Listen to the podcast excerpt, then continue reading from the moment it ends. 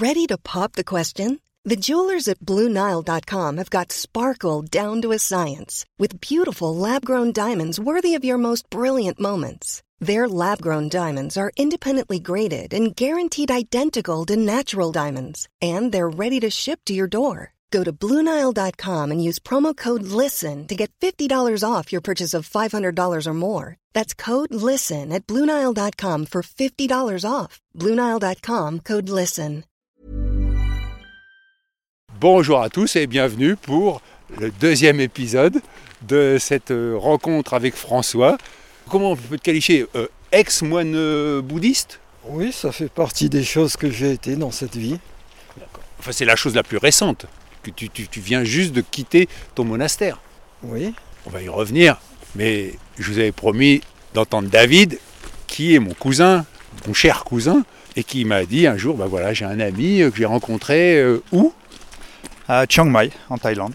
Et Euh, on était dans la, dans la même guest house et on s'est rencontrés euh, en 2011-2012, je crois, par là, et on était euh, voisins de chambre. Et comme souvent, euh, quand on voyage, ben, voilà, on était français tous les deux et on a commencé à échanger et à voir qu'on avait pas mal de points communs et d'intérêts communs. Et, et à partir de ce moment-là, on s'est euh, recroisés quasiment euh, tous les ans, puisque puisque moi à l'époque je passais tous les ans 3-4 mois euh, de l'année euh, en Thaïlande. Au tout départ, il y a une vingtaine d'années, j'allais en Thaïlande pour apprendre le. J'ai appris le massage thaï avec deux maîtres thaïlandais. Et puis après, j'ai commencé à l'enseigner. Et donc, depuis 2008, quoi, j'allais en Thaïlande tous les ans pour enseigner et parfois continuer aussi mon apprentissage. Et aujourd'hui, tu, continues à enseigner un mélange entre l'ostéopathie et le massage thaï qu'on appelle l'ostéothaï. Voilà, c'est ça. En fait, quand j'ai appris euh, d'abord le shiatsu, puis après le massage thaï, et puis quand j'ai commencé à mélanger les deux, euh, il y a eu un moment où mon, esprit occidental euh, a voulu comprendre le corps d'une façon un peu plus scientifique. Et donc je suis rentré en France pour faire une école d'ostéopathie, pour apprendre justement un peu plus euh, l'anatomie, la physio, la biomécanique et euh, donc toute cette ostéopathie, euh, ben, travailler sur table, moi ça, m'intéressait beaucoup moins. Et donc tout ce que j'apprenais sur table, je le ramenais sur le futon au sol. Et c'est comme ça que petit à petit, ça a donné naissance à, à l'ostéotaille, donc l'intégration de, de principes et de techniques ostéopathiques dans du massage taille. Et aujourd'hui, tu as un site? Mon site, c'est le nom de mon école, euh, luliani.com. Luliani, ça veut dire euh, la spirale en hébreu. Tu peux épeler euh, Luliani. L-U-L-Y-A-N-I.com. Merci. Tu as écouté le premier épisode avec euh, François? Bon, il a parlé de, de sa maladie. en tout cas, il était effectivement, je pense, malade et faible. Et puis, moi, j'étais au courant de cette situation. Et puis, il y a eu un moment où euh, j'ai vu que son WhatsApp avait disparu, etc. Et c'est vrai que je me suis un peu euh, posé des questions. Je savais que, enfin, il me le disait souvent, quoi, qu'il ne savait pas si le lendemain il allait euh, se réveiller. Et donc, au bout de je sais plus de quelques mois, je me rappelle, j'ai écrit à l'ambassade de- française en Birmanie pour savoir si jamais il y avait eu un acte de décès d'un Français moine là-bas, mais bon, ce n'était pas le cas. Alors justement, euh, François, cette, cette maladie dont parlait David, c'était le Covid? Non, pas du tout. C'était une infection que m'a donné un hôpital français juste avant que je parte en Birmanie et dont je me suis rendu compte plus tard euh, au moment du Covid. Et donc cette infection t'a mis à plat. Et, euh, et, donc, euh, mais tu étais donc dans ce monastère et tu pouvais pas en sortir pour aller te faire soigner. Enfin, c'était, ça devait être assez angoissant. Angoissant, c'est pas une chose que j'ai expérimentée, mais c'était une situation à laquelle il a fallu que je fasse face avec ce que je pouvais, ce que je connaissais, et ça n'a pas trop mal marché puisque je suis ici pour en parler quelques années plus tard, alors que c'est une infection qui tue très rapidement, même avec des soins, avec les antibiotiques les plus puissants qui existent. Donc, euh, alors que j'ai eu aucun traitement, je devrais même pas être là pour en parler. Donc il a fallu que je trouve des solutions, j'en ai trouvé certaines. Et Grâce à la méditation? pas du tout. Et grâce à mon père, et j'avais un père qui était hygiéniste, euh, guérisseur, je ne sais pas si on en utilise encore beaucoup ce mot, ou magnétiseur on va dire. Et de lui j'ai appris l'art du jeûne. Donc euh, j'avais pratiqué de long jeûne avant. Donc quand je me suis retrouvé dans cette situation-là, la première chose qui m'est venue à l'esprit c'était de, de jeûner. C'était la seule technique que je connaissais pour pouvoir venir à bout de cette bactérie. Mais il y avait un petit souci avec le jeûne, c'est que quand on jeûne longtemps, c'est-à-dire plusieurs semaines, il faut une alimentation euh, vraiment très spéciale quand on reprend à manger, sous risque de grosses, grosses complications. Et à cause du coronavirus, on avait très très peu de nourriture et très peu de nourriture fraîche surtout. Et donc c'était impossible que je suive, euh, que je fasse un jeûne euh, normal, parce que je savais que j'aurais pas eu la, la nourriture nécessaire à la reprise alimentaire. On peut quand même ajouter qu'il avait déjà fait un jeûne hydrique de 50 jours, quelques années auparavant, donc il n'était pas non plus novice dans la pratique. Ah oui. Donc un jeûne hydrique, c'est un jeûne où juste tu manges pas mais tu bois. Voilà, c'est ça. Et Bois tu- de l'eau, hein, Ah, que de l'eau. que de l'eau. ouais. Bon, je te vois avec ton portable. euh, T'as toujours eu un téléphone portable, euh, François? Oui, Même euh, dans ton monastère? Oui, et heureusement, ça m'a permis de, de me procurer les informations nécessaires à, et d'un, à garder ce corps en vie, et de deux, à ouvrir mon horizon spirituel d'une manière bien plus large que le bouddhisme. Donc euh, j'ai eu l'opportunité de télécharger beaucoup de livres et de m'ouvrir entre, entre autres de découvrir le christianisme orthodoxe qui m'a fort intéressé et fort aidé, particulièrement de par leur connaissance ancestrale, on va dire, millénaire de la vie monacale, et qui m'a donné beaucoup de tuyaux pour faire face à des situations que, auxquelles je, je faisais face dans le monastère là-bas, et auxquelles j'avais été ni averti, ni préparé, et ni, ni enseigné à ce sujet-là. Tu peux me donner un exemple? L'exemple le plus frappant quand même, c'est que en rentrant dans, un monastère, on a peut-être l'idée que les moines sont des êtres euh, parfaits, supérieurs, qu'il n'y a pas de politique, qu'il n'y a pas d'embrouille entre les personnes. Et en fait, euh, il se passe la même chose qui se passe dans le monde, mais euh, à l'échelle d'un monastère. Et donc ça c'est quelque chose qui a été compris et relaté par les, par les moines orthodoxes depuis très très longtemps. Ça remonte au Père du désert qui avait compris ça. Et donc qui, expliquait la chose et comment, faire, comment y faire face. Donc voilà un exemple de connaissance que j'ai eue grâce à, Internet et que j'aurais pas pu avoir sans, sans ça. Vous étiez combien d'occidentaux comme toi dans ce monastère? Sur 250 moines à peu près, on était une dizaine d'occidentaux. J'étais le seul français, il y avait un anglais, deux américains, un mexicain, un russe, un ukrainien, un espagnol. Voilà. Bon, alors tu parlais d'élargir euh, tes horizons. Ici, nous sommes euh, presque au sommet de Charence et donc on a un horizon qui est assez euh, étonnant. C'est la première fois que tu viens dans les Hautes-Alpes? Non, non, je suis venu très souvent depuis tout jeune dans les Hautes-Alpes. En face de moi, j'ai le pic de Bure, qui est le premier sommet que j'ai fait en fait, très jeune, à moins de 10 ans, c'est sûr. À pied ou euh, à ski? À pied, à pied, l'été. Et, et donc, c'est un peu un retour au. On va pas dire à la source, mais Donc là devant, tu euh, connais cette euh, montagne de Céuse oui, ouais. avec sa falaise qui est réputée. Bon, là-bas au loin, tu peux deviner euh, Sisteron. d'accord.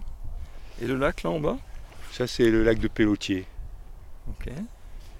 Et puis, euh, si tu continues à tourner, Bon, c'est bah, le Briançonnet qu'on a au fond là-bas Ouais. ouais. je pense qu'il y avoir le mont Viso, celui le plus haut là-bas, je me demande. Ok. Et puis après, si tu vas plus par la gauche, là, tu as le, le vieux Chaillol, les écrins. On a une chance extraordinaire ce matin d'avoir une vue dégagée comme ça. Et on voit que dans le sud, ça a l'air brumeux, nuageux. Et ici, c'est tout clair. Et la neige est là.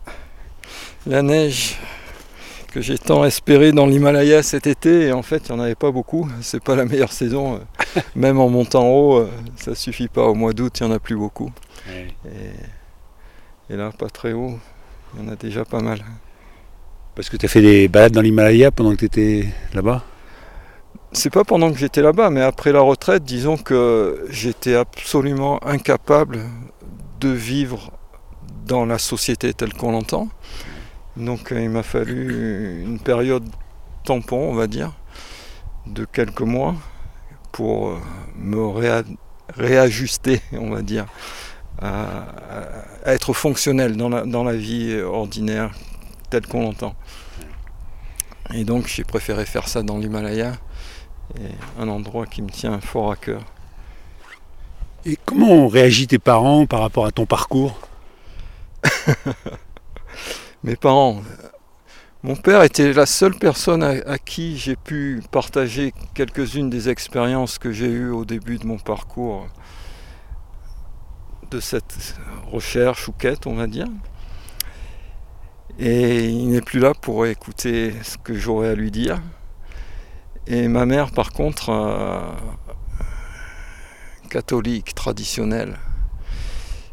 Donc euh, c'est impossible d'accepter un fils qui suit une voie autre que celle qu'elle connaît et la seule en laquelle elle croit. Donc euh, elle n'accepte pas et et voilà. Elle aurait pu se réjouir d'avoir un fils qui spirituel, euh, religieux. Eh ben ce qui est, quelquefois, je pense à quelques réflexions qu'elle m'a fait. Par exemple, il y, a, quelques années, elle m'avait dit, elle m'avait rejoint en Chine et en Inde en fait. Donc elle avait passé trois, trois ou quatre mois avec moi à voir un peu ce que je faisais. Je faisais du yoga en Inde, de la méditation au Népal, du, du Qigong, du Tai Chi, du taoïsme en Chine. Et elle m'avait dit François, mais qu'est-ce que tu fais avec ta vie? Si au moins tu étais moine, eh ben, on comprendrait ce que tu fais. Et bien en fait, je suis devenu moine après ça, mais elle a toujours pas compris. tu veux dire quelque chose, David?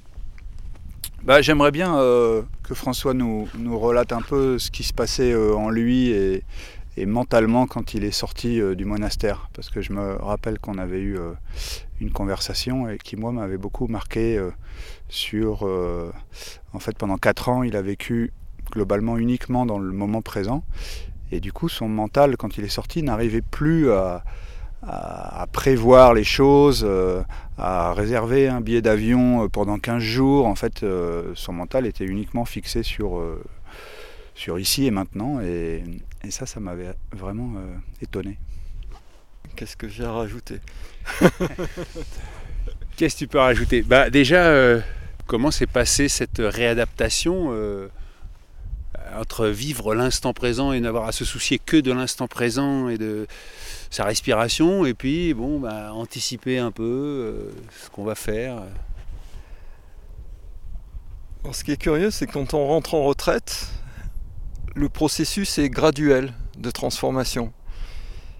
Donc le changement ne saute pas obligatoirement aux yeux. Hormis les moments de révélation, on va dire, il n'y a pas de changement d'un jour à l'autre.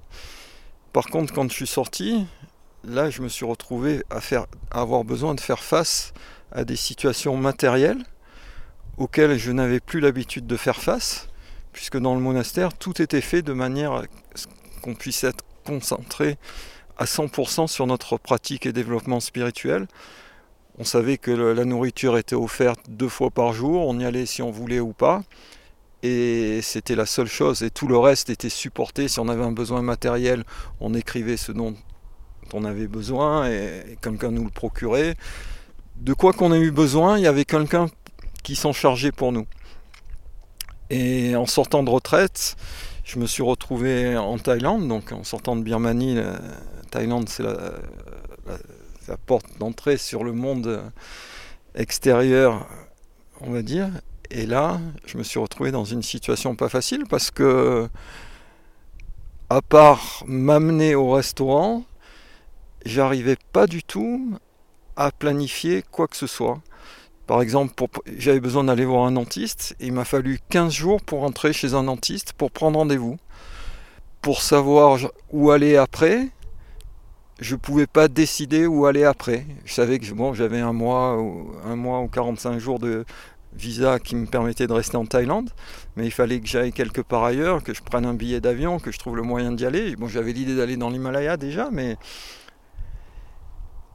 la manière pratique et matérielle de vivre, de fonctionner dans le monde était complètement déconnectée. Et voilà, il m'a fallu entre 6 et 9 mois pour réapprendre, si on veut, être opérationnel de nouveau dans, le monde. Et tu as parlé justement dans ton monastère de la nourriture et, j'ai cru comprendre que euh, dans les monastères, il y, a une hiérarchie par rapport au repas. Euh, oui, il y a une hiérarchie. Euh, la manière régulière pour un moine de, se nourrir, c'est d'aller mendier sa nourriture tous les jours. Mais nous, on ne faisait pas ça parce qu'on était dans un centre de méditation.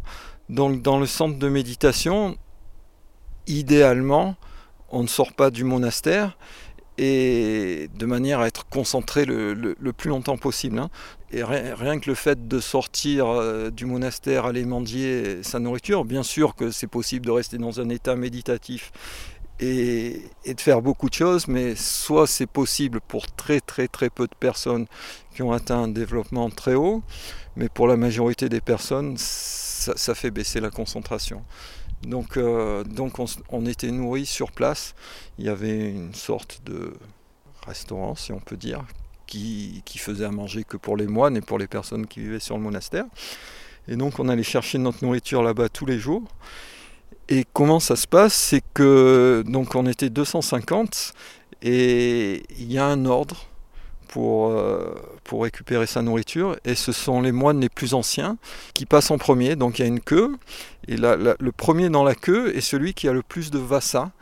Donc une vassa, c'est une saison des pluies. Et c'est comme ça qu'on mesure l'ancienneté des, moines chez les bouddhistes. Et donc une saison des pluies, ça fait un, et puis etc. Et donc les personnes, il y avait des personnes qui avaient peut-être... Euh, 50 Vassa, donc des gens qui avaient au moins 70 ans. Donc ils étaient en premier, et puis ainsi de suite, jusqu'au dernier. Deux mois après que je sois ordonné, le lockdown du coronavirus a commencé, personne n'a été ordonné après moi. Donc j'étais le dernier dans la queue à récupérer ma nourriture. Ce qui a procuré quelques difficultés de plus. Bon, je l'appelle difficulté, hein. c'est sûr que tout est une opportunité de comprendre des choses et de s'améliorer, mais je vais quand même dire que j'ai eu des moments pas faciles à cause de ça. Hein. Parce qu'à ton tour, il restait parfois rien pour, à manger?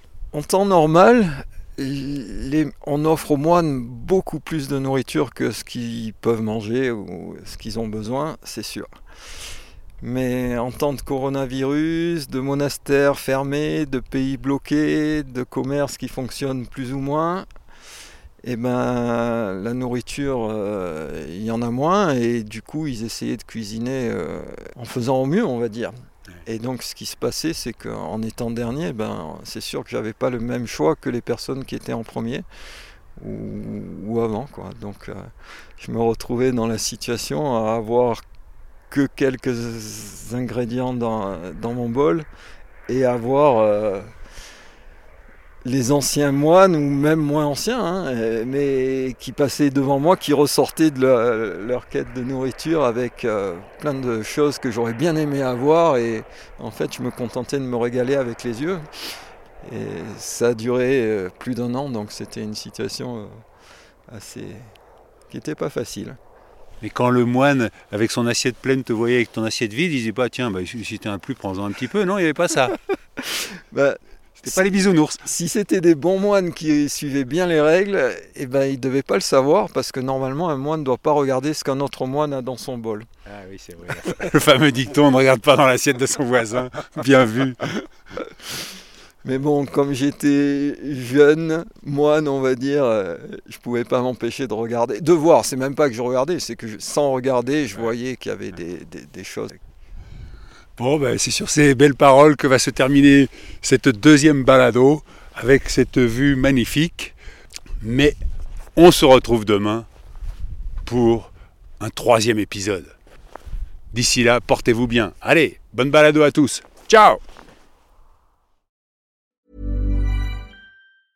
Normally, being a little extra might be a bit much, but not when it comes to healthcare. That's why United Healthcare's Health Protector Guard fixed indemnity insurance plans, underwritten by Golden Rule Insurance Company, supplement your primary plan so you manage out of pocket costs. Learn more at uh1.com.